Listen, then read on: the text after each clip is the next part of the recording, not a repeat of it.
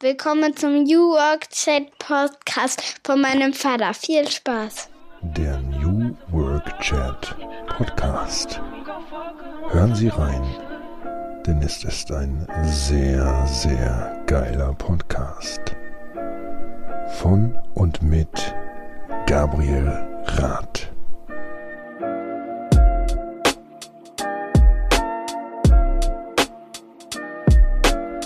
Und damit moin moin und schöne Grüße aus Rostock City. Ihr seid wieder richtig beim New Work Chat Podcast, eurem Lieblingspodcast rund um die Zukunft der Arbeit. Ich bin Gabriel Rath, euer Host. Seit 2018 frage ich hier spannende Gäste, wie sie arbeiten. Mich interessiert nicht nur, was sie antreibt, wofür sie arbeiten, wofür sie morgens aufstehen, sondern was Arbeit und Leben, Arbeit und Familie für sie bedeutet, wie man das alles unter einen Hut bekommt, interessiert mich, weil ich Vater von drei Töchtern bin und lerne da natürlich auch gerne dazu. Es geht um die Kraft der Fragen, die habe ich hier auch in meinem Podcast kennengelernt. Heute sind wir in Episode 125.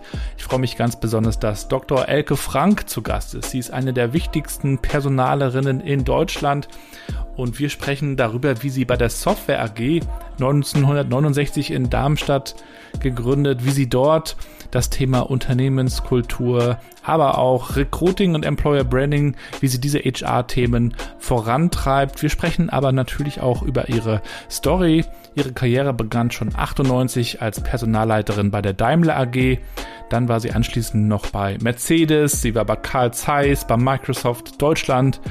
Mitglied der Geschäftsführung. Sie war bei der Deutschen Telekom tätig verantwortlich für den strategischen und organisatorischen Aufbau eines agilen globalen Kompetenzzentrums für Personalentwicklung. 2015 hat sie auch noch ein Buch mit publiziert, Out of Office, warum wir die Arbeit neu erfinden müssen. Wir sprechen natürlich auch über Führung. Ich möchte wissen, wie sie Führung versteht, wie sie auch eine gute Führungskraft ist und wie man das auch in einer Zeit alles gut hinbekommt, in der man sich nicht mehr täglich face-to-face -face sieht. Wie schaffen wir da eigentlich Zusammenhalt in unseren Teams und in unseren Unternehmen? Darüber sprechen wir. Ein heiteres und sympathisches und natürlich auch deepes Gespräch. Und ich wünsche euch ganz viel Spaß. Wir hören uns am Ende der Folge nochmal wieder und dann gibt es auch nochmal ein kleines Announcement von mir in eigener Sache. Gibt es nämlich auch nochmal eine Veränderung, aber dazu am Ende mehr. Jetzt wünsche ich euch erstmal viel Spaß mit Elke.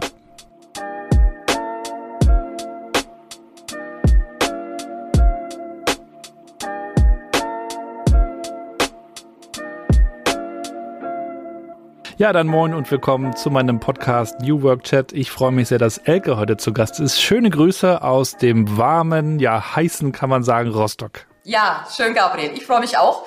Bei uns ist auch heiß, 38 Grad in Darmstadt. Du liebe Zeit, äh, wie hältst du das aus? Wie kämpfst du gegen die Hitze an? Was ist dein Rezept? Viel trinken und hinter mir steht ein kleiner Ventilator, der ab und zu einen Schwung frische Prise in Anführungszeichen rüberfächert. Du bist im Büro, würde ich äh, vermuten. Das weiß man ja heute nie so ganz genau. Äh, bist du jemand, der auch gerne ins Büro geht, nach wie vor? Also ich gehe nach wie vor gerne ins Büro, bin aber äh, ein absoluter Verfechter, ein großer Fan von Hybrid Working. Also sprich, es muss die Arbeit von zu Hause auf Reisen vom Kunden aus machbar sein, aber eben auch im Büro oder in Face-to-Face-Meetings. Helke, freue mich, dass wir uns heute austauschen können. Mit dir kann man ja wirklich auch über viele Themen sprechen. Du hast schon interessante Stationen hinter dir. Du hast einen ganz großen Wirkungsbereich auch bei euch bei der Software AG. Aber wir steigen auch mit der Klassikerfrage ein. Du weißt ja, ich bin leidenschaftlicher Daddy und unsere mittlere Tochter Mathilda, die das Intro spricht, möchte natürlich auch immer gerne wissen, was machen die Gäste da eigentlich? Und das ist ja oft auch sehr erklärungsbedürftig, gerade wenn es um Digitales geht. Von daher würde ich auch dich bitten, Elke, wie würdest du zu meiner mittleren Tochter Mathilda, die nächste Woche neun wird, erklären, was du tust? ich würde der Mathilda sagen, äh, meine eine, mein, ich habe ja verschiedene Hüte auf bei der Software AG. Ähm, bei einem Thema, wenn es um das Thema Mitarbeiter geht, sorge ich dafür, natürlich zusammen mit meinem Team und mit vielen Kollegen, dass die richtigen Menschen mit den richtigen Fähigkeiten auf dem richtigen Platz sitzen und ähm, angemessen bezahlt werden und dann aber auch angemessen weiterentwickelt werden, also auch lernen sollen und dürfen, auf andere Jobs entwickelt werden können. Das ist ein Teil meines Jobs. Ein anderer Teil ist, dass ich äh, zusammen mit meinem Team die Transformation der Software AG begleite. Jetzt wird die Mathilda mich fragen, was ist eine Transformation? Hat sie recht.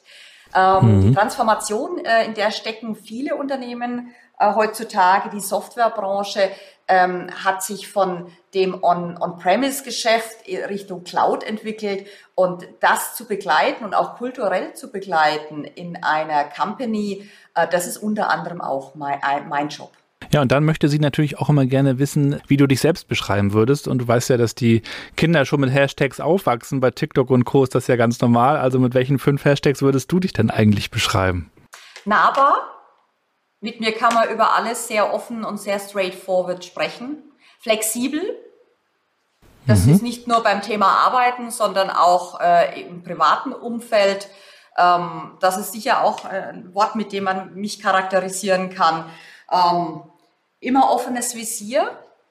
Das ist, glaube ich, wichtig auch, äh, wenn man mit Teams zusammenarbeitet. Geht viel um Vertrauen, um Vertrauensvorschuss.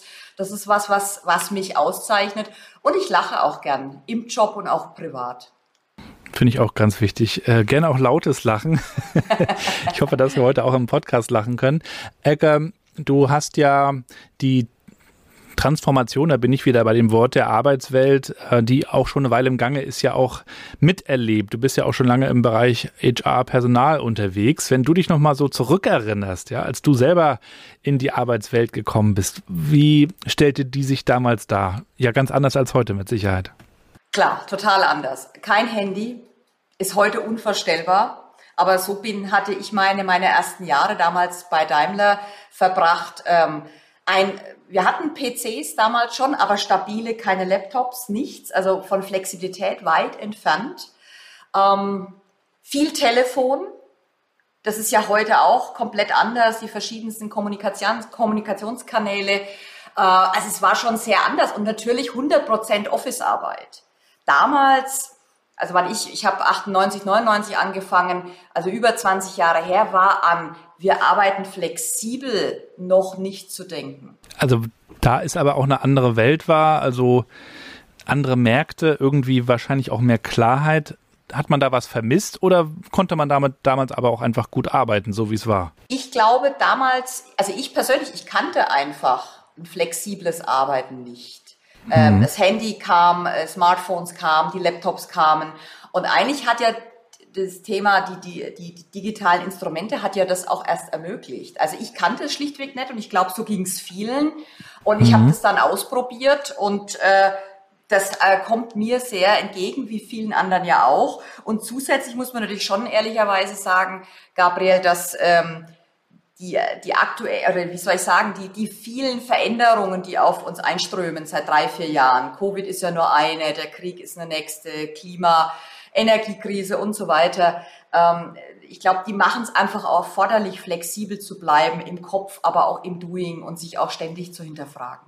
Du warst ja 1999 bis 2010 bei Daimler auch Daimler hat ja eine interessante Entwicklung äh, gemacht, auch äh, wenn man sich so HR-Themen anschaut, da kann man auch viel lesen, auch zum Thema New Work und äh, Transformation. Was ist denn auch in, in der Zeit schon so angestoßen worden, äh, was auch Digitalisierung und Arbeit angeht? Also damals zu meiner Zeit bei Daimler war der HR-Bereich schon noch mehr auch auf administrative Tätigkeiten, auf Tarifvertragsverhandlungen, Betriebsratstätigkeiten ausgerichtet. Ähm, die Digitalisierung hatte man schon im Blick und hat damals ähm, die äh, Daimler-Kolleginnen und Kollegen und damit auch mich natürlich mit den Devices ausgestattet. Und das war natürlich schon der erste Schritt in, die, in das Thema flexibles Arbeiten. Oder ich weiß auch noch, damals haben wir uns schon mit beschäftigt, wo legen wir denn Dokumente ab? Weil das ist ja hm. auch ein wichtiges Thema. Was ist ein Single Point of Truth? Wo können denn Leute zugreifen? Ne? 24 Stunden, sieben Tage lang dieses äh, wirkliche Arbeiten von überall zu jeder Zeit. Das ist ja immer schön dahingesagt, aber dafür muss es ja auch bestimmte Voraussetzungen geben. Und eine Voraussetzung ist, ich muss finden, ich muss Dokumente finden und es muss immer die aktuellste Version sein. Ja, wenn wir uns heute äh, mit hybriden Arbeiten beschäftigen, dann, dann müssen wir uns auch wirklich ganz genau anschauen, wie, wie wir mit unserer Energie auch haushalten, weil man ist immer erreichbar, man kann überall arbeiten, man macht das dann vielleicht sogar auch im Urlaub. wenn wir nochmal zurückschauen, auch so in den äh, vielleicht auch frühen 2000ern noch, gab es ja diese technischen Möglichkeiten gar nicht. Also, wie du schon sagst, es hatte auch nicht jeder ein Smartphone zum Beispiel oder ganz früh auch nicht jeder einen Computer vielleicht sogar mhm. auf dem Tisch. Hat das vielleicht für das Thema Energie und Abschalten, war das vielleicht auch gut, weil ich erlebe manchmal heute, dass sich Leute das schon wieder so ein bisschen zurücksehen, zumindest diesen Aspekt, dass man eben nicht erreichbar ist, dass man die Arbeit auch mal im Büro lässt. Ich denke, früher, so vor, vor zehn Jahren, Gabriel, ich glaube, so weiter müssen wir gar nicht zurück, war natürlich die Trennung zwischen Arbeit und Privat und damit auch Urlaub, die war wesentlich größer und mit wesentlich mehr Hürden natürlich verbunden, weil es zum Teil die digitalen Möglichkeiten noch nicht gab oder die verschiedenen Kommunikationskanäle. Ähm, das ist schon mehr in Richtung Work-Life-Blending gegangen. Hm. Ich muss äh, sagen, Gabriel, ich bin Fan von Work-Life-Blending jetzt äh, nicht erst seit den letzten drei, vier Jahren oder seit Corona, sondern eigentlich auch schon davor. Äh, wobei Work-Life-Blending auch ein paar Regeln bedarf. Und die sind natürlich sehr individuell verschieden und auf das komme ich gleich. Aber ich bin ein Fan davon, dass zumindest in der Software- und IT-Welt, in der bewegen wir uns ja, über die sprechen wir ja auch, dass dort ähm, es eher eine Mischung aus beruflichen und privaten sein wird, auch in Zukunft. Die große Kunst ist es nur, Gabriel, wie schaffen wir es denn, uns auch genügend Freiraum herauszuschneiden und nicht eben 24 Stunden, sieben Tage lang erreichbar zu sein für den Arbeitgeber. Denn das, um das auch mal hier ganz klar zu machen, das ist erstens nicht erforderlich, übrigens auch nicht für den Vorstand. Und ich spreche ja hier in der Vorstandsrolle. Auch mhm. ich brauche, genauso wie meine Kollegen, auch mal Abstand, auch mal Ruhe, auch mal Ruhe für meinen Geist, um einfach äh, auch auf neue, innovative Gedanken zu kommen. Also das ist für niemand erstens erforderlich und zweitens ist es auch nicht gesund. Ähm, ich glaube, dass, es, dass man sich selber erstens mit dem Thema mal auseinandersetzen muss, und zwar bewusst, und zum Zweiten auch natürlich in sich reinhorchen muss, was brauche ich denn? Weil das ist natürlich sehr verschieden meine, du hast vorhin gesagt, im Urlaub immer erreichbar sein. Ich bin im Urlaub nicht immer erreichbar. Ich versuche wirklich abzuschalten. Ich habe ein tolles Team, die mich in dieser Zeit vertreten. Ähm, ich kann auch nicht jeden Tag in meine E-Mails schauen. Ähm, ich arbeite, wenn dann, über eine SMS oder ich habe auch mal einen kurzen Telefonanruf, aber das ist es dann auch. Ja. Ähm, das ist aber sehr, kann sehr unterschiedlich sein. Es gibt äh, andere Kollegen, die schauen jeden Tag zehn Minuten in E-Mails und kommen damit auch klasse zurecht. Äh, ich bin das nicht. Ich brauche da im Urlaub wirklich äh, ein klares Runterfahren für mich und möchte die Zeit einfach genießen und auch, ich brauche wirklich für, mein, für meinen Kopf auch eine Auszeit. Mhm. Und ähm, deswegen Work-Life-Blending ist für mich das Stichwort. Das heißt aber auch in dieser hybriden Arbeitswelt, wir haben vorhin schon drüber gesprochen, über das Arbeiten daheim vom Kunden oder im Office. Ich glaube, jeder Mitarbeiter braucht Pausen und muss, sie die, muss sich diese auch nehmen. Und es ist total okay, auch mal nicht erreichbar zu sein und das auch zu artikulieren. Ähm, genauso wie ich ganz regelmäßig mit meinen Teams, mit meinen äh, internationalen Kollegen ganz klar sage, Leute, ich erwarte nicht, dass ihr 24-7 und noch am Wochenende erreichbar seid. Das erwarte ich nicht. Aber ich möchte meine Arbeit flexibel machen. Das heißt, es kann schon sein, dass da abends mal eine E-Mail zu euch kommt, aber es wird nicht erwartet, dass ihr sie lest oder beantwortet. Hm. Du hast nach Daimler bei Carl Zeiss, ähm, Microsoft und der Telekom auch immer in, in hohen Führungspositionen gearbeitet. Was hast du in all den Jahren und auch Stationen über Führung gelernt? Was macht für dich eine gute Führungskraft aus oder wie bist du eine gute Führungskraft? Das, was ich gelernt habe in den Stationen, ist, ich glaube, ein ganz wichtiges Thema, was mir gar nicht so, was mir gar nicht so leicht fällt, ist Zuhören. Hm. Also ich finde, als gute Führungskraft zuzuhören, das fällt vielen schwer, ist auch gar nicht so einfach. Und mal ins Team reinzuhören, vor allem wenn du internationale Teams führst, hast du ja oft ähm, eine andere Sprache, andere Kulturen und da reinzuhören, äh, andere Perspektiven sich anzuhören ähm, und dann auch Perspektiven zusammenzubringen. Ich finde, das ist ein Thema, was eine gute Führungskraft ausmacht. Das Zweite, was ich auch äh, über die Jahre oder Jahrzehnte gelernt habe, ist, diverse Teams machen den Unterschied, aber sind anstrengender. Hm. Äh, damit meine ich, ähm, Diverse Teams und das geht nicht nur immer um das Thema Frauen, Mann, sondern auch Internationalität, Alter, Qualifikation, ähm, Education, Background. Das macht einen Unterschied, weil unterschiedlichste Perspektiven kommen und wir ringen dann um die beste Lösung für die Firma. Das ist gut, das bringt eine Firma voran. Die Entscheidungen, die wir in diversen Teams treffen, sind nach meiner Erfahrung nachhaltiger, länger und, durch, und lang anhaltender und durchdachter. Aber muss ganz klar sagen, für eine Führungskraft ist das viel anstrengender. Es bedeutet viel mehr Kommunikation. Es bedeutet viel mehr, auch die Leute ähm, ja wirklich in ein Gespräch reinzubringen, sich damit zu beschäftigen, weil nicht jeder, gerade in der virtuellen Welt, Gabriel, schreit ja gleich hier, wenn es um eine Diskussion geht. Da gibt es welche, die verstecken sich, es gibt auch welche, die halten sich eher zurück, sind eher introvertierter, die muss ich ansprechen. Dann gibt es die, die immer was zu sagen haben aber die Kunst ist so ein bisschen auch die, die eher ruhiger sind in ein Gespräch mit reinzunehmen, die auch zu ermutigen, was zu sagen. Ähm, und, und das ist die Kunst und das ist wirklich viel Arbeit für eine Führungskraft. Also diese Diverse Team Dynamik gehört für mich dazu. Und vielleicht ein drittes Thema ist für mich dieses, dieses große Thema Vertrauen.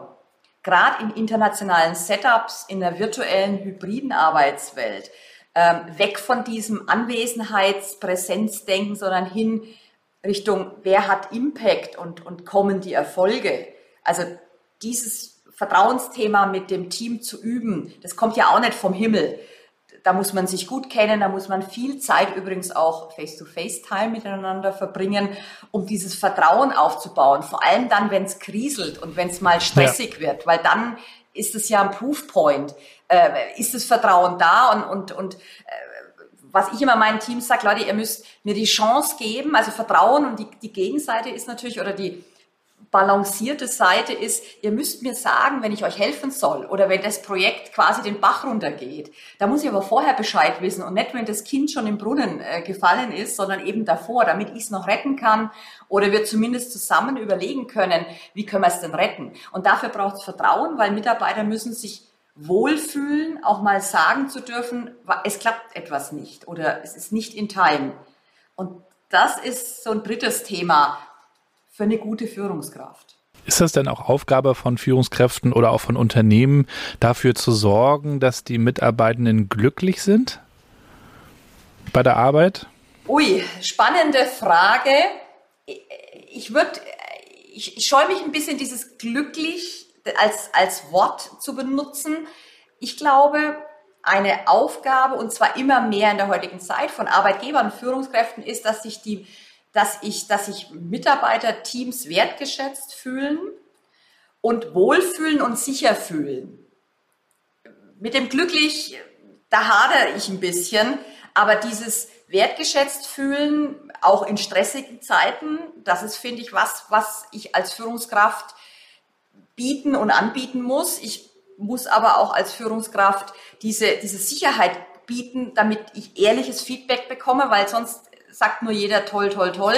Das bringt uns und die Firma aber kein Deut weiter. Mhm. Ähm, das sind so, so Themen, die ich wichtig finde, die ein Arbeitgeber bieten muss. Glücklich dazu gehört für mich zumindest persönlich immer auch die private Seite dazu, die ich jetzt als Arbeitgeber und Führungskraft ja nur wenig beeinflussen kann. Mhm. Ja, das ist, glaube ich, in dieser New Work-Diskussion aus meiner Sicht auch so ein Missverständnis, denn viele reden darüber, es geht äh, um Happy Happy sein, aber ich sehe das wie du. Auf der einen Seite ist, ist da jeder selbst gefragt, äh, herauszufinden, was ihn glücklich macht. Und dazu gehört eben auch das Private und alles, was noch neben der Arbeit ist. Und natürlich ist man auch selbst gefragt zu überlegen, was möchte ich eigentlich tun und wie möchte ich arbeiten, an welchen Themen und dann aber das auch zu sagen und zu artikulieren, damit dann die Führungskräfte darauf auch ähm, agieren und reagieren eben, können. Eben. Jetzt haben wir gerade auch zwei fast zweieinhalb Jahre Krise, Pandemie hinter uns. Mhm. Du bist ja etwas vorher auch zur Software AG gekommen und dann ging es ja quasi so los in diese Krise. Wie mhm. habt ihr die gemeistert? Äh, wie habt ihr das auch geschafft in dieser Zeit, in der man sich eben nicht mehr so viel face-to-face -face gesehen hat, äh, trotzdem dieses Vertrauen, diese Kultur zu pflegen? Also zum einen, äh, du hast vollkommen recht, ich kam zur Software AG und nach sechs Monaten war quasi Lockdown und Covid etc. Ähm, ich glaube, wie viele andere Firmen haben wir Zum einen, ähm, weil wir ja region, wir, wir sind ja in, in über 40 Ländern, mhm. ähm, 5000 Mitarbeiter weltweit aufgestellt, war es natürlich zum einen mal äußerst wichtig, sich relativ schnell und sehr regelmäßig einen, einen Überblick zu verschaffen, wie verhält oder welche Konsequenzen gibt es denn aus Corona in den unterschiedlichen Ländern? Weil das weißt du auch, Gabriel, die Wellen von Corona haben ja unterschiedlich zugeschlagen.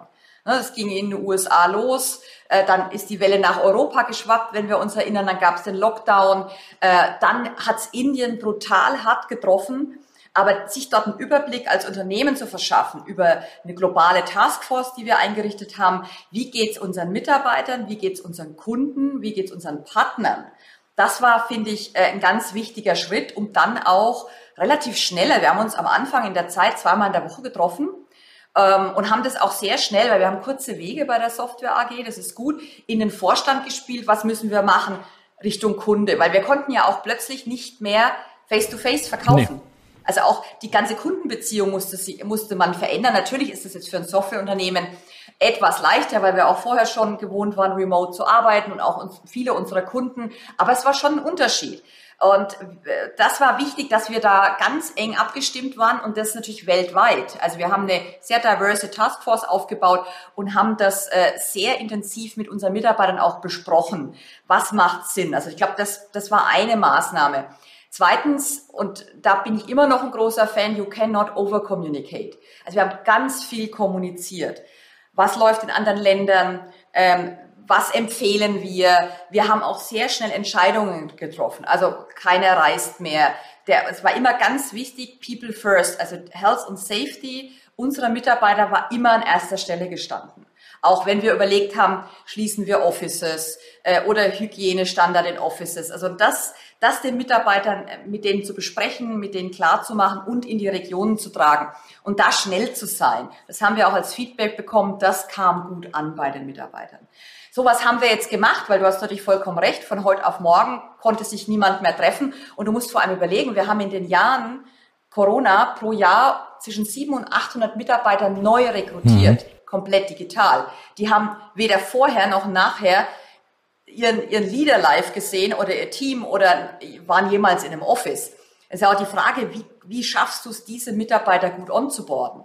Ähm, deswegen haben wir noch und natürlich unser Onboarding auch komplett verändert in Richtung digital und haben das extrem intensiviert, was auch gut ankam. Und ich glaube, was auch ein wichtiger, ja, wie soll ich sagen, Social Kit war für viele, es haben auch viele andere Unternehmen gemacht, diese sozialen Touchpoints mhm. zu kreieren, also Coffee Talks. Wir haben viel Wine Tasting gemacht. Wir haben gemeinsame Lunches gemacht. Wir haben gemeinsam Sport gemacht, Yoga etc., um dieses Zusammengehörigkeitsgefühl eben nicht nur im Abarbeiten von Agenten oder Meetings oder To-Dos, sondern eben auch um wieder gemeinsam Zeit zu verbringen und Sachen zu erleben. Wir haben, oder wir haben, wir haben auch viele Wettbewerbe gemacht, ein, ein, ein Song Contest oder äh, Best Music und so weiter, Best Picture. Also wir waren da kreativ, wie viele unserer Unternehmen auch. Was haben wir noch gemacht? Wir haben zum Beispiel einen Meeting Free Monday eingeführt. Fand ich ganz interessant, gibt es bei einigen anderen Unternehmen auch, weil wir unseren Mitarbeitern einen Tag in der Woche erlauben wollten, wo sie eben nicht back-to-back -back zehn Stunden in Meetings sind und irgendwie kaum was essen können oder mal eine Pause machen können, wo man sich mal zurücklehnen kann, was lesen kann, repriorisieren kann, äh, einfach auch mal ein paar Gedanken fassen kann. Also diese auch mal bewusst Meeting-free ähm, Blocker reinzusetzen, das war uns wichtig und kamen damit, toi toi toi, gut durch die Pandemie. Hm. Du hast gesagt, man kann nicht zu viel kommunizieren. Ich habe das auch erlebt, dass Führungskräfte mit einmal ganz neue Formate auch ausprobiert haben, intern, mit einmal Videos gedreht haben, von sich äh, etwas preisgegeben haben, wie das zu Hause ist, weil man natürlich auch dann zu Hause gearbeitet hat, auch mal ein Kind auf dem Schoß hatte. Dann stellt sich trotzdem aber natürlich schnell die Frage, wie viel gibt man denn eigentlich auch Preis als Führungskraft? Ne, man möchte einerseits auch vorleben, dass auch ähm, ja eine gewisse Verletzlichkeit vielleicht dazu gehört, dass man komplett auch Mensch sein kann auf Arbeit, aber trotzdem ähm, frage ich mich manchmal und würde auch dich fragen, wie viel äh, gibt man auch von seinem privaten Preis oder wie handelst du das und wo ist dann aber auch Schluss? Also ich handle das so, ich gebe so viel Preis, äh, mit dem ich mich auch wohlfühle. Und ich gebe recht viel Preis, nicht nur virtuell, sondern auch äh, in vielen privaten ähm, Kommunikationen oder wenn ich telefoniere oder, oder Chats mache oder, oder Calls habe mit meinem Team. Ich, ich gebe viel Preis, aber ich muss mich damit wohlfühlen. Und du hast schon recht, es ist natürlich so ein bisschen eine Balance. Auf der einen Seite, glaube ich, ist es wichtig, als Führungskraft auch Mensch zu sein und zu bleiben. Das heißt, auch ja, verletzlich zu sein. Auch bei mir läuft nicht immer alles rund. Und gerade in dieser virtuellen Welt, wo ja dieses zwischen den Zeilen oder zwischen dem Kaffeeautomat einfach wegfällt, weil man sich eben nicht mehr trifft, ist es, glaube ich, schon wichtig, auch, auch Themen besprechbar zu machen und da auch als Vorbild voranzugehen. Ich mache mal ein Beispiel. Mich hat dieses Thema Ukraine-Krieg, Ukraine-Russland-Krieg extrem belastet, vor allem am Anfang des Krieges. Ja. Und ich, ich habe einfach mal mit meinem Team die erste halbe Stunde unseres Teammeetings über das gesprochen. Wie, wie schwierig ich das finde, wie, wie unwohl ich mich fühle und wie sehr mich dann diese täglichen Berichte auch wirklich belasten, das besprechbar zu machen, weil gerade im internationalen Team, ne, das Teams, das ist, ich habe zum Beispiel eine australische Mitarbeiterin, Mitarbeiterin in den USA, da ist natürlich viel weiter weg, aber in Europa ist vor der Haustür. Und das auch klar zu machen, ich fühle mich oder ich, ich das, das belastet mich und da bin ich mit meinen Gedanken auch. Ich glaube, das ist fair und ist wirklich mehr, mehr denn je notwendig in unserer Zeit. Weil äh, es ist, ich hatte ja vorhin schon gesagt, es sind turbulente Zeiten. Es, es gibt jetzt Energiethema und jeder, viele sprechen von Rezession, es gibt die große Inflation und so weiter und so fort, Klimakrise. Ich will gar nicht weitermachen, aber das auch besprechbar zu machen. Ich glaube, das ist schon auch was, was Mitarbeiter in unserer Zeit fordern, viel mehr als vor zehn Jahren. Die wollen auch eine Stellungnahme von, vom Unternehmen. Also wie, wie stellt sich die Software AG auf zum Ukraine- und Russlandkrieg? Das, das war jetzt sehr klar, aber auch zu anderen Themen. Was machen wir zum Klima? Also Mitarbeiter fordern viel mehr ein von Arbeitgebern, äh, diese, auch diese gesellschaftspolitischen Themen anzusprechen und sich klar zu positionieren. Und das finde ich neu. Man hat ja eigentlich bis heute von humanen Ressourcen gesprochen. Einige benennen die Abteilung jetzt auch schon um in People and Culture.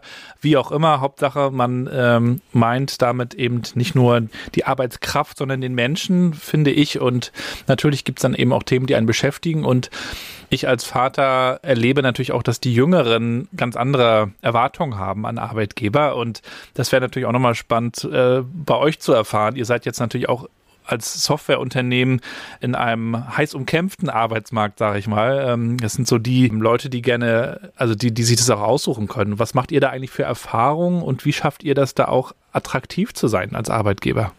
Ja, wie du sagst, wir sind in einem wirklich äh, sehr kompetitiven Umfeld. Und äh, da geht es nicht immer nur um die üblichen Verdächtigen wie SAP oder Microsoft. Äh, die übrigens auch unsere Partner sind, aber mit denen wir natürlich auch im Wettbewerb stehen. Aber es gibt ja auch viele kleine Unternehmen, viele Startups in USA, in Europa, äh, die, mit denen wir wirklich im, im, im taffen Wettbewerb sind.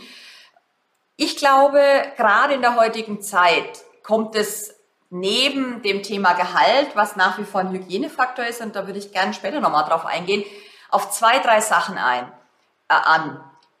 Wenn ich äh, eine Attraktivität des Arbeitgebers es geht für mich einher auch mit der Sinnhaftigkeit der Rolle oder für was steht der Arbeitgeber. Ähm, Neudeutsch nennt man das gerne Corporate Social Responsibility, äh, ESG, also diese Thema Klima, Social und auch äh, gute Unternehmensführung. Das ist heutzutage auch bei Mitarbeitern übrigens unabhängig vom Alter ähm, ein, ein wichtiges Unterscheidungskriterium. Das ist das Erste. Ähm, dann ein zweites Thema ist äh, alles, was sich um Wertschätzung, Karriereentwicklung, also Mitarbeiter, die wir versuchen zu gewinnen, die versuchen wir zu gewinnen mit dem, hey, möchtest du Impact haben bei uns oder möchtest du einer von 200.000 sein? Mhm. Beides hat seine Vor- und Nachteile, äh, Gabriel, und ich habe ja auch schon in sehr großen Companies gearbeitet. Aber das, wenn du für die Software AG fragst, ich sag oft, hey, wir sind klein genug als Software AG mit 5000 Mitarbeitern, knapp einer Milliarde Umsatz, dass du wirklich einen Impact haben kannst und als Mitarbeiter auch äh, eine, eine Rolle hast und was gestalten kannst. Wir sind aber auch groß genug, um durchaus auch mal mit den Großen äh, in den einen oder anderen Wettbewerb gehen zu können. Und das ist, finde ich, äh, ein Unterscheidungsmerkmal der Software AG, die uns dann schon wieder einzigartig macht im Softwaremarkt. Weil du weißt, es gibt entweder die ganz Großen oder es gibt eher die, die kleinen, mehr Start-up geprägten. Und das hat alles seine Vor- und Nachteile, aber das ist unser USP. Und dann natürlich Gehalt ist nach wie vor wichtig. Ähm, ich glaube aber Gehalt, das müssen wir auch uns nochmal neu anschauen, vor allem in Deutschland, wo wir schon noch sehr in dieser etwas älteren, konservativen Denke sind. Und ich glaube, wir müssen schon klar uns überlegen, ähm, wie gehen wir mit dem Thema Aktienoptionen um? Äh, wie schaffen wir es, Mitarbeiter vielleicht länger an uns zu binden? Also Stichwort Retention Bonus, Long-Term Incentives, wie man es nennt. Das machen viele Große schon, aber es ist noch nicht überall angekommen. Oder auch, ich bin ein großer Fan von flexiblen Compensation-Themen. Also nicht jeder mag halt jetzt einen Dienstwagen. Nee. Vielleicht ist auch ein Dienstrad oder Bargeld oder Zug oder whatever. Also diese Cafeteria-Modelle, auch wenn es um Benefits geht. Nicht jeder wünscht sich und will eine Altersversorgung. Da gibt's unendliche Modelle und ich glaube, diese, diese Offenheit zu haben, jetzt um mal in Deutschland zu bleiben, ich glaube, da müssen wir noch mehr machen, gerade in Software und IT, um auch diesen globalen Arbeitsmarkt, der momentan auch sich überschlägt, was das Thema Gehalt angeht, Gabriel. Also ich muss dir sagen, in USA oder Indien haben sich bei mir die Gehälter ähm, ja fast verdoppelt in den letzten 12 bis 18 Monaten. Und da ist momentan noch kein Ende in Sicht. Und ich kann jetzt nicht alle 12 bis 18 Monate als Software AG die, die Gehälter verdoppeln. Aber irgendwie muss ich ja gute Leute finden. Und da muss ich noch kreativer werden mit meinem Team und, und diese Cafeteria flexiblen Modelle können den Unterschied machen. Das ist ja eh gerade eine interessante Entwicklung. Es wird auch innerhalb Deutschlands ja noch unterschiedlich äh, bezahlt. Also ich bin ja in Mecklenburg-Vorpommern, da sieht das auch nicht so doll aus. Äh, in Berlin und in, in Hamburg ist es dann schon wieder ganz anders. Jetzt ist es aber natürlich auch möglich, dass viele von zu Hause aus arbeiten, also auch für Unternehmen, die in Hamburg oder München oder sonst wo unterwegs sind. Und ähm, dadurch wird das Thema Gehalt natürlich auch nochmal ganz neu äh, diskutiert. Und dahinter steht ja auch die Frage, was ist jetzt eigentlich auch Leistung? Ja? Also der eine ist schneller als der andere. Ähm, und, und wie machen wir das eigentlich Stimmt. alles? Da habe ich mhm. natürlich hier im Podcast auch schon interessante Ansätze gehört, auch transparente Gehaltsmodelle. Gibt es natürlich auch keine Lösung für alle, aber auch das wird natürlich ein Thema, wenn man als Bewerber auch schauen kann, wo verdiene ich einfach was. Aber ich glaube, auch das alleine ist es wahrscheinlich nicht. Ich glaube, ganz wichtig ist auch, man möchte auch wissen, mit wem arbeite ich, ne? Und das Unternehmen Absolut. ist natürlich früher auch so das Gebäude gewesen und, ähm, und auch die Projekte und all das. Aber ich möchte heute auch genau wissen, in was für ein Team komme ich denn da? Wie ticken die denn? Wie sind die denn so drauf? Ich glaube, da liegt eben auch eine große Chance, das noch ein bisschen mehr auch zu zeigen. Guck mal, das, das sind so die Leute. Oder, oder vielleicht sogar die Teams ein bisschen zu befähigen, auch ins Recruiting mit reinzukommen. Ja, du, das machen wir schon. Das machen also auch nicht nur wir schon, sondern auch einige andere ähm, Companies. Ähm, das Team spielt eine extrem große Rolle und das ist natürlich auch ein Unterscheidungskriterium. Habe ich, habe ich Spaß, mit meinem Team zu arbeiten? Also arbeite ich gern mit denen? Gehe ich dann mit, deren, mit, mit den Kollegen auch mal gerne ein Bier trinken, wenn das dann mhm. äh, wieder möglich und machbar ist in Zeiten von Corona? Und natürlich die Beziehung zum Chef, also dieses, das ist natürlich in der virtuellen Welt noch viel, viel wichtiger als vorher wo ich eben nicht mehr im Gebäude dann x andere Leute treffe oder das Gebäude nett ist oder ich dann einen guten Kaffee kriege. Ähm, also ich polarisiere jetzt ein bisschen, aber diese, diese Teamstruktur und wer ist denn mein Chef? Ähm, wie kann ich mit dem? Das ist extrem wichtig und das ins Recruiting mit einzubeziehen, ist sehr, sehr, sehr sinnvoll. Jetzt kann man nicht in, bei jeder Funktion das ganze Team mit einbeziehen, aber ich erlebe viele Kandidaten, Gabriel, die mir sagen, oh, ich möchte mal das Team kennenlernen oder zumindest ein, zwei Leute aus dem ja. Team. Und das versuchen wir natürlich immer möglich zu machen. Ähm, und es äh, ist auch umgekehrt für das Team wichtig, weil ich komme wieder zurück auf meinen diversen Ansatz. Ähm, ne, das muss ja auch kompatibel sein, es muss passen, äh, unterschiedliche Skills, aber die Chemie muss natürlich passen. Naja, es sind ja eben nicht nur die Skills, sondern auch die sogenannten Soft Skills und die, ja, wie, wie sind die Beziehungen dann am Ende auch untereinander? Das ist natürlich auch wichtig, damit das Team funktioniert. Hm, wenn wir nochmal über Diversity und, und Recruiting sprechen, mhm. Ich äh, sehe natürlich auch ganz unterschiedliche Ansätze von Recruiting. Es gibt so die Amerikaner, ähm, Google hat, glaube ich, so einen zwölfstufigen Recruiting-Prozess. Ich weiß nicht, wie es bei Microsoft ist, da warst du ja auch. Und äh, ja. in Deutschland ist das manchmal, äh, geht das sehr schnell, ist auch hier natürlich sehr unterschiedlich, aber zumindest versuchen auch einige dieser Amerikaner natürlich genau auch herauszufinden, wie ticken die Leute. Und wenn es nur so ein normales Bewerbungsgespräch ist, da bewirbt man sich natürlich und stellt, versucht sich in ein tolles Licht zu stellen. Aber es gilt ja für beide Seiten eigentlich herauszufinden, was ist neben den Skills und neben den Aufgaben und Herausforderungen, passt das eigentlich so? Ne? Wie sind die Werte und, und wie versucht ihr das so ein bisschen herauszukitzeln? Übrigens bei Microsoft waren es auch äh, elf oder zwölf Interviewrunden. Ja. Und ich habe dann irgendwie nach dem elften Interview gesagt, also entweder bin ich jetzt die Auserwählte für Microsoft oder, oder ich bin raus, weil ich wollte noch mehr Lust Gespräche mehr. führen. Es hat dann geklappt. Aber so viel, so viel dazu. Wie machen wir es? Ähm, ich bin ein großer Fan von verschiedenen Interviewschleifen. Wir haben je ein bisschen nach, ist natürlich ein bisschen abhängig, ob wir eine Führungskraft suchen oder einen Mitarbeiter. Wir haben bis zu vier, fünf Interviewschleifen. Das ist aber dann auch genug. Die Idee ist, unterschiedliche ähm, Teams interviewen den Kandidat. Also das ist auch da ganz wichtig, dass du ein diverses Setting hast.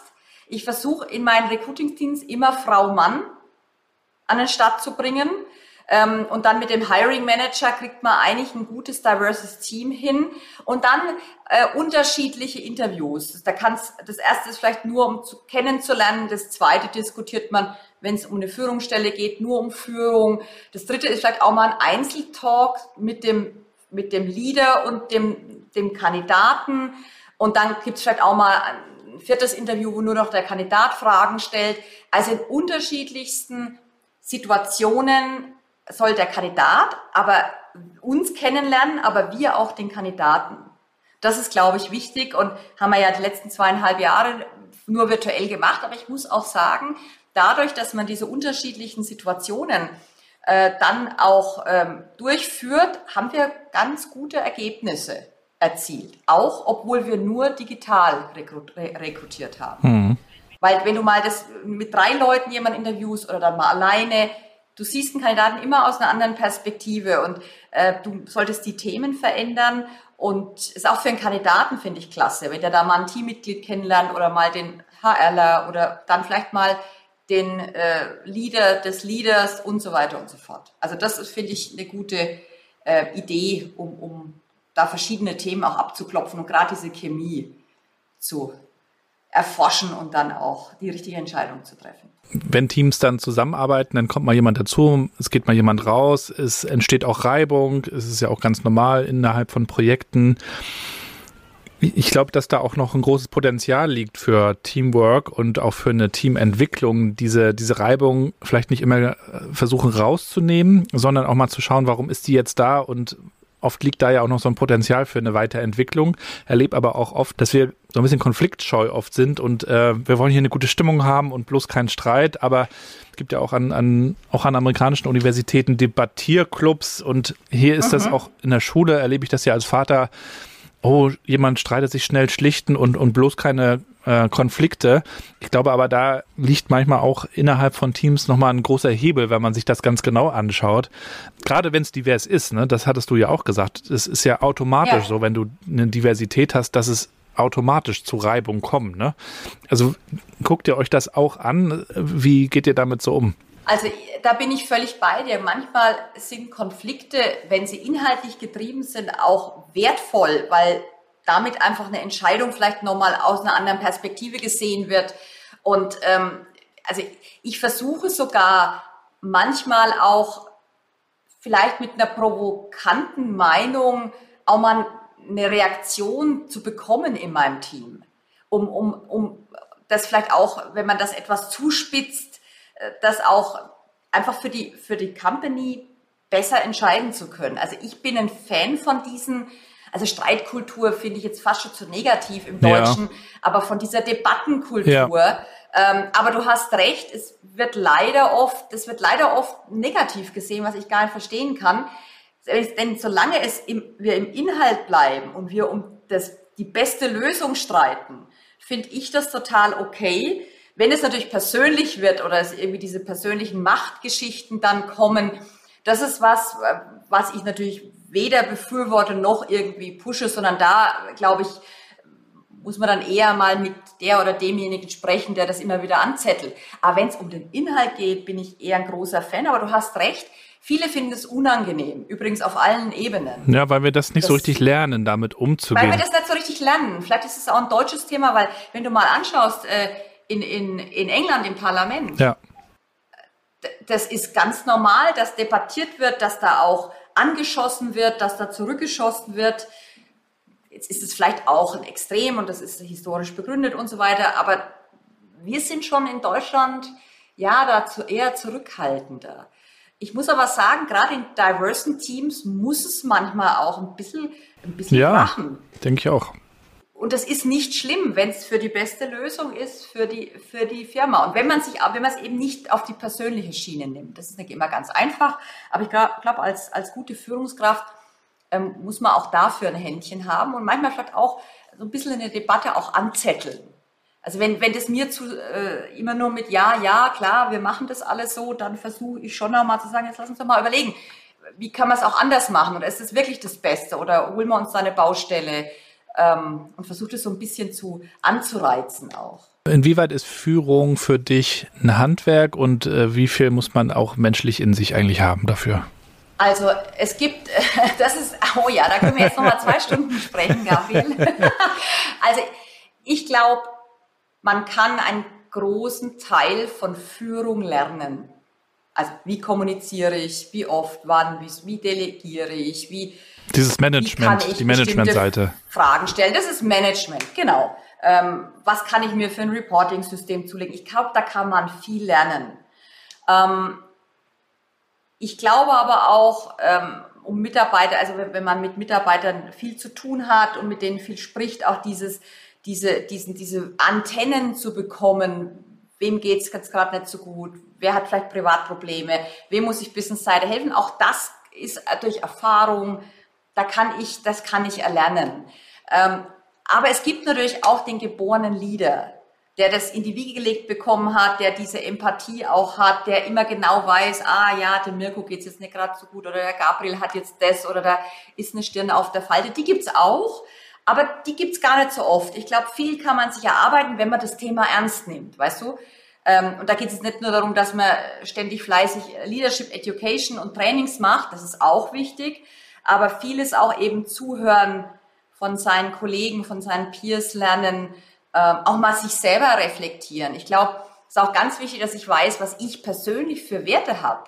Äh, für was stehe ich denn als Elke? Wenn ich das nicht weiß und nicht beantworten kann, dann fällt es mir auch schwierig, irgendwie meinen anderen Teammitgliedern irgendwie dort mit Rat und Tat zur Seite zu stellen. Also auch diese Reflexion von sich selbst, sich auch mal hinterfragen, auch mal einen Fehler zugeben, das, was ich vorhin auch gesagt hatte, vielleicht auch mal sagen, boah, mir geht's jetzt nicht so gut oder puh, das, die Business-Entscheidung war nicht gut, die müssen wir uns nochmal anschauen, die habe ich selber mitgetroffen. Das hat auch viel damit zu tun, und da tun wir uns als Deutsche übrigens auch schwer, dass wir so ein bisschen Gesicht verlieren. Mhm. Ähm, weil der Deutsche, das ist natürlich ein bisschen uns auch in die Wiege gelegt, ist natürlich immer diese 100 Prozent mindestens und auch ein bisschen ingenieursgetrieben, was total wertvoll ist und, und viele positive Eigenschaften hat. Aber wir hadern natürlich auch mit so einer 80 Prozent Lösung bei der die Amerikaner überhaupt kein Problem nee. haben. Die finden das super und die gehen, ne, die gehen richtig äh, äh, volle Fahrt voraus mit der 80%-Lösung.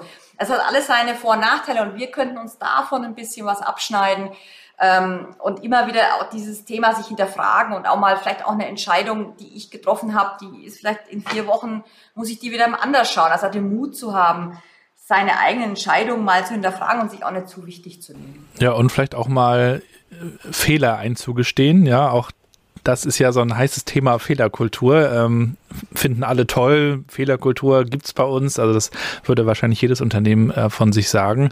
Aber ja, muss natürlich auch irgendwie vorgelebt werden, auch von Führungskräften. Und das ist schon anders, als das dann früher war, ne? wo eine Führungskraft einfach immer so perfekt äh, sein wollte. Und das ist natürlich. Ja, die Spannungs Zeiten sind halt vorbei, Gabriel. Ja. Weil ganz ehrlich, die, allein die, die Krisen, die wir jeden Tag auf dem Tisch haben, jetzt egal ob als Vorstand oder auch als, als Führungskraft und auch die verschiedenen Veränderungen jetzt gerade in der, in der Tech-Branche, das kann ich allein das kann ich allein nicht mehr übersehen. Ich brauche mein Team und ich brauche die unterschiedlichen Perspektiven. Und ich glaube, das zu erkennen als Führungskraft, dass ich allein einfach äh, vielleicht wahrscheinlich gar nicht mehr halb so gut bin wie mit meinem Team. Und, und das, das ist, da tun wir uns als Deutsche insgesamt nicht schwer, weil wir wollen als Führungskraft immer perfekt sein. Wir haben die Glaskugel, wir planen. Mhm.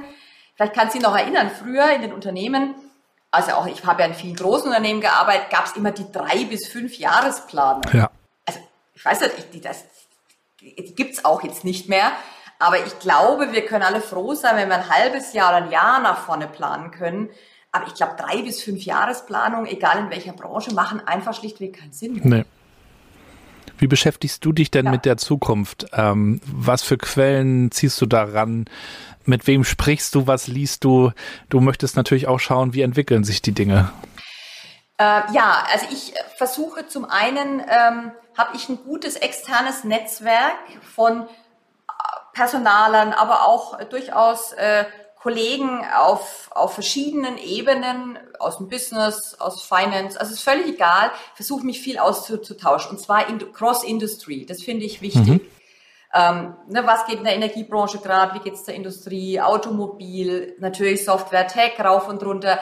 Also das ist für mich eine ganz wichtige Quelle an Informationen, auch Inspiration. Also ich versuche mir auch wirklich dafür Zeit zu nehmen, ähm, und da auch manchmal einfach auch nur zuzuhören. Also ich schaue natürlich auch, was, was bietet der externe Markt an, an Events, Wobei ich bin da sehr selektiv. Äh, mein letztes Event war ein Innovationsgipfel in München, wo es nur um neue Technologien ging. Wo ich mir schon auch mal einen halben Tag rausschneide, damit ich mir die neuen Technologien auch mal anschauen kann, damit die mal ausprobieren kann. Ähm, ich glaube, das ist wichtig, dass man das selber erfährt, also nicht nur drüber liest. Ja. Weil wenn ich über das Metaverse nur lese, ja, dann kann ich mir das vorstellen, aber wenn ich das dann mal erlebe, und das habe ich bei diesem Innovationsgipfel, das ist nochmal eine andere Liga. Das ist ein zweites Thema und dann versuche ich natürlich über die, die Klassiker, ähm, auch viele aus amerikanischer Literatur, ähm, Presseartikeln, Impulse zu bekommen. Auch wenn das nicht immer ganz einfach ist, weil die Zeit ist knapp. Aber so versuche ich mich auch up to date zu halten oder auch einfach mal kreative Momente zu generieren. Und planst du dir das richtig auch in deinen Kalender ein, so Blöcke, dass du dich da irgendwie weiterbildest, dir die Zeit auch nimmst? Denn ich kann mir vorstellen, du hast natürlich auch einen sehr vollen Kalender und wenn man da nicht aufpasst, äh, ist man bis über beide Ohren in den Projekten immer drin, ne? Ja, das ist natürlich individuell verschieden. Ich nehme zum Beispiel den Meeting Free Monday. Mhm. Dort schaue ich mir solche Themen an, lese mal was äh, und schau, block mir das auch im Kalender. Absolut, das mache ich. Ähm, was ich übrigens im Kalender auch blocke, sind Zeit für Networking. Mhm. Das ist, finde ich, was, was ich gern vergesse und was dann gerne auch, ah, naja, das mache ich dann morgen oder übermorgen. Aber du weißt ja, dass morgen und übermorgen ist dann, findet auch wieder was anderes statt. Also ich mache, äh, habe feste Blöcke, Blöcke oder geblockte Zeitslots für Networking. Mhm. Das kann sein, dass ich mal jemand anruft, den ich schon kenne. Es kann auch mal sein, dass ich schaue, neue Leute kennenzulernen. Ähm, das ist für mich wichtig, damit ich dieses Thema nicht äh, einfach, ja, damit es äh, auch noch seinen Stellenwert hat. Wenn du so zurückblickst, was kannst du jungen Leuten, vielleicht Schülern, Schülerinnen empfehlen? Was hilft, um gut in der Arbeitswelt durchzustarten und ich will jetzt gar nicht das Wort Karriere bemühen, weil sich das ja auch irgendwie entwickelt hat, aber um erfolgreich zu sein? Nummer eins, vielleicht sogar das Wichtigste, Themen aus oder Themen, Sachen, Produkte aus unterschiedlichen Perspektiven wahrzunehmen. Also für Schüler und Studenten würde ich sagen, auf jeden Fall irgendwie ins Ausland wohin auch immer, andere Sprache, andere Kultur, sich mal aus anderer Sicht, aus anderer Perspektive Themen anzuschauen, Themen zu diskutieren, also dieser Perspektivwechsel. Wenn wir jetzt aufs Unternehmen zurückgehen, war für mich immer wichtig, ähm, mal im Headquarter zu arbeiten, aber auch mal im Feld, in der, in der Niederlassung, also vor Ort. Und immer wieder diese Wechsel, mal im, im Land, mal im Ausland. Und das ganz regelmäßig, sich auch selber zu bemühen. Ich muss ich muss aus der Komfortzone raus. Ich muss andere Perspektiven erlernen und mich dem auch stellen. Also dieser Perspektivenwechsel, das finde ich und das kann ich nur jedem raten. Und das kann man von, das kann man schon als Schüler anfangen, mit Schüleraustausch im Ausland oder dann auch eben im Studium. Das finde ich nach wie vor extrem wichtig. Und das Zweite, ähm, was, was mir was gebracht hat oder was ich äh, wie soll ich sagen, was ich glaube, hätte früher anfangen können, ist auch mal um Hilfe zu fragen. Mhm. Ähm, und um Hilfe zu bitten, weil man ein Thema nicht sofort ganz durchschaut oder es zu komplex ist oder man einfach länger braucht. Und äh, das geht ein bisschen zurück, was du gesagt hast, Gabriel, man will oder als Führungskraft will man auch gerne perfekt wirken. Oder ich habe den Plan.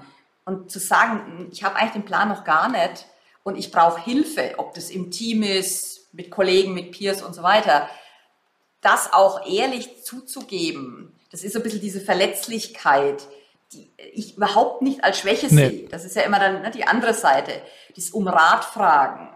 Ähm, das von vornherein, äh, ganz am Anfang der Karriere oder des Jobs auch wirklich äh, zu erfragen und das, dem sich auch zu stellen. Das ist vielleicht ein zweiter Tipp und ein zweiter Rat, den ich gerne weitergeben möchte. Wie sieht bei euch die Zukunft aus bei der Software AG? Welche Rolle wird das Büro eigentlich noch spielen? Äh, wie stellt ihr euch da so die hybride Art der Zusammenarbeit in Zukunft vor?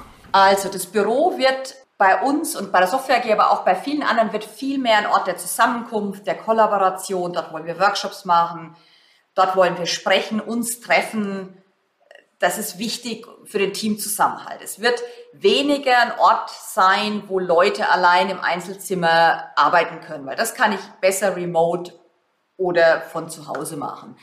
Ähm, dazu muss man sich aber genau überlegen, wie soll so ein Office, äh, wie soll das aussehen? Äh, und wir haben jetzt viel auch äh, in unsere Office-Landschaft investiert ähm, und haben dort viel gemacht mit Kollaborationsräumen, aber auch Ruheräumen. Man muss da telefonieren können und so weiter.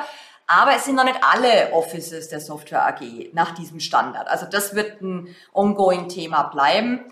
Ähm, Nummer zwei ist natürlich, äh, die Arbeitswelt wird hybride bleiben. Die Flexibilität ist wichtig. Arbeiten von überall jederzeit. Das ist für mich ein Must-Have. Das ist kein Nice-to-Have mehr, so wie vor fünf Jahren. Und das dritte ist natürlich die digitale oder die, die Hard- und Softwareausstattung muss in jedem Unternehmen auf das jeweilige Business angepasst sein. Und damit meine ich jetzt nicht nur, dass jeder ein Laptop und ein Handy hat, aber da fängt es ja oft schon an, mhm. sondern auch, welche Collaboration-Tools nutzen wir, wo legen wir Dokumente ab. Und da geht es nicht nur um Teams, sondern da muss man sich etwas mehr Gedanken machen, wo äh, legen wir Dokumente ab und wo, wie, wie arbeiten wir auch zusammen. Mhm.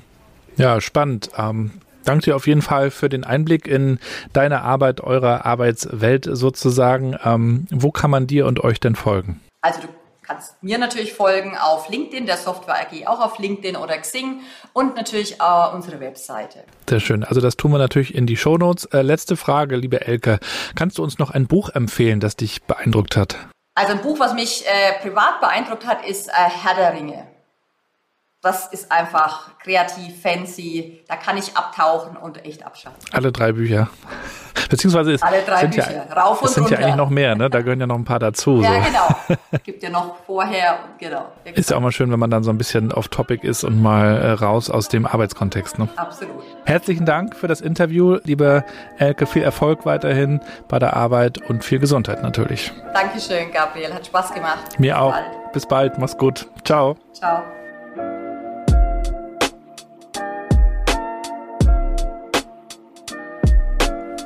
Und damit sind wir schon wieder am Ende der heutigen Folge. Nächste Woche Freitag geht's dann weiter. Neue Episoden ja jede Woche Freitag um 6 Uhr auf der Podcast-Plattform eurer Wahl. Ich würde mich freuen, wenn ihr mich dort auch unterstützt, wenn ihr das Ganze bewertet mit möglichst vielen Sternen, wenn ihr die Folgen teilt und wenn ihr mir schreibt, wie euch das Ganze gefällt. Ich liebe Feedback, ich möchte diese Show weiterentwickeln und brauche dazu natürlich eure Meinung, eure Antworten, eure Vorschläge. Wer sollte hier auch nochmal rein? Mit wem sollte ich mal sprechen? Und vor allen Dingen auch worüber? Schreibt mir gerne über LinkedIn ganz gerne oder über mein Blog gabrielrad.com. Und dann hatte ich ja am Anfang der heutigen Folge schon angekündigt, dass es was Neues auf meiner Seite gibt, in eigener Sache sozusagen. Ich habe ja die letzten zweieinhalb Jahre bei Mandarin Medien gearbeitet. Das ist also die größte Digitalagentur hier oben bei uns im Nordosten in Schwerin, Rostock, Hamburg und mittlerweile auch vielen kleineren Städten am Start, überall da, wo Leute sitzen und arbeiten. Hab dort mich gekümmert um unsere Moin-App, das mobile Intranet für die Wohlfahrt und Sozialwirtschaft in Marketing, Sales, Produktentwicklung. Habe mich aber auch um Kommunikationsberatung gekümmert, angefangen von interne Kommunikation über grundsätzliche Strategie bis hin zu Personal Branding und LinkedIn-Kommunikation. All das war spannend, aber ich habe mich gefragt, worauf ich mich eigentlich zukünftig konzentrieren möchte. Und im Kern ist es das, was wir hier auch im Podcast besprechen. Wie können wir eigentlich unsere Organisation so weiterentwickeln, dass sie nicht nur erfolgreich sind, sondern dass Menschen dort gerne arbeiten? Wie können wir unsere Unternehmenskultur weiterentwickeln, wenn schon nicht direkt, dann aber indirekt? Was können wir dafür tun? Und daher bin ich jetzt zukünftig auch genau in dieser Aufgabe unterwegs als Referent für Organisationsentwicklung beim DSGV. DSGV wird einigen von euch bestimmt ein Begriff sein. Das ist sozusagen der Kopf der Sparkassenorganisation in Deutschland. Ich war ja schon bei der Ostseesparkasse Rostock hier 2016 bis Ende 2019 und habe mich um Kommunikation und Transformation gekümmert. Freue mich, dass ich das jetzt in Berlin zukünftig tun darf für den DSGV, der deutschlandweit sowohl die digitale Strategie und auch Produktentwicklung treibt, aber natürlich auch selbst schauen muss, wie man sich weiterentwickelt. Über 400 Mitarbeitende. Ich bin gespannt, freue mich drauf. Und wenn ihr mögt, dann treffen wir uns doch gerne mal demnächst in Berlin auf ein Käffchen. Ansonsten bleiben wir gerne in Kontakt über LinkedIn, über Twitter, wenn ihr mögt. Oder natürlich auch über mein Blog gabrielrad.com. Ihr erreicht aber auch diesen Podcast auf LinkedIn. Da gibt es nochmal eine Page, die ich euch empfehlen kann. New Work Chat äh, hauen wir hier nochmal in die Shownotes alles rein und natürlich auch alles zu Elke. Dr. Elke Frank, LinkedIn-Profil, auch nochmal die Website von der Software AG findet ihr alles in den Shownotes. Ich danke euch fürs Zuhören, wünsche euch alles, alles Gute, bleibt gesund und bleibt connected.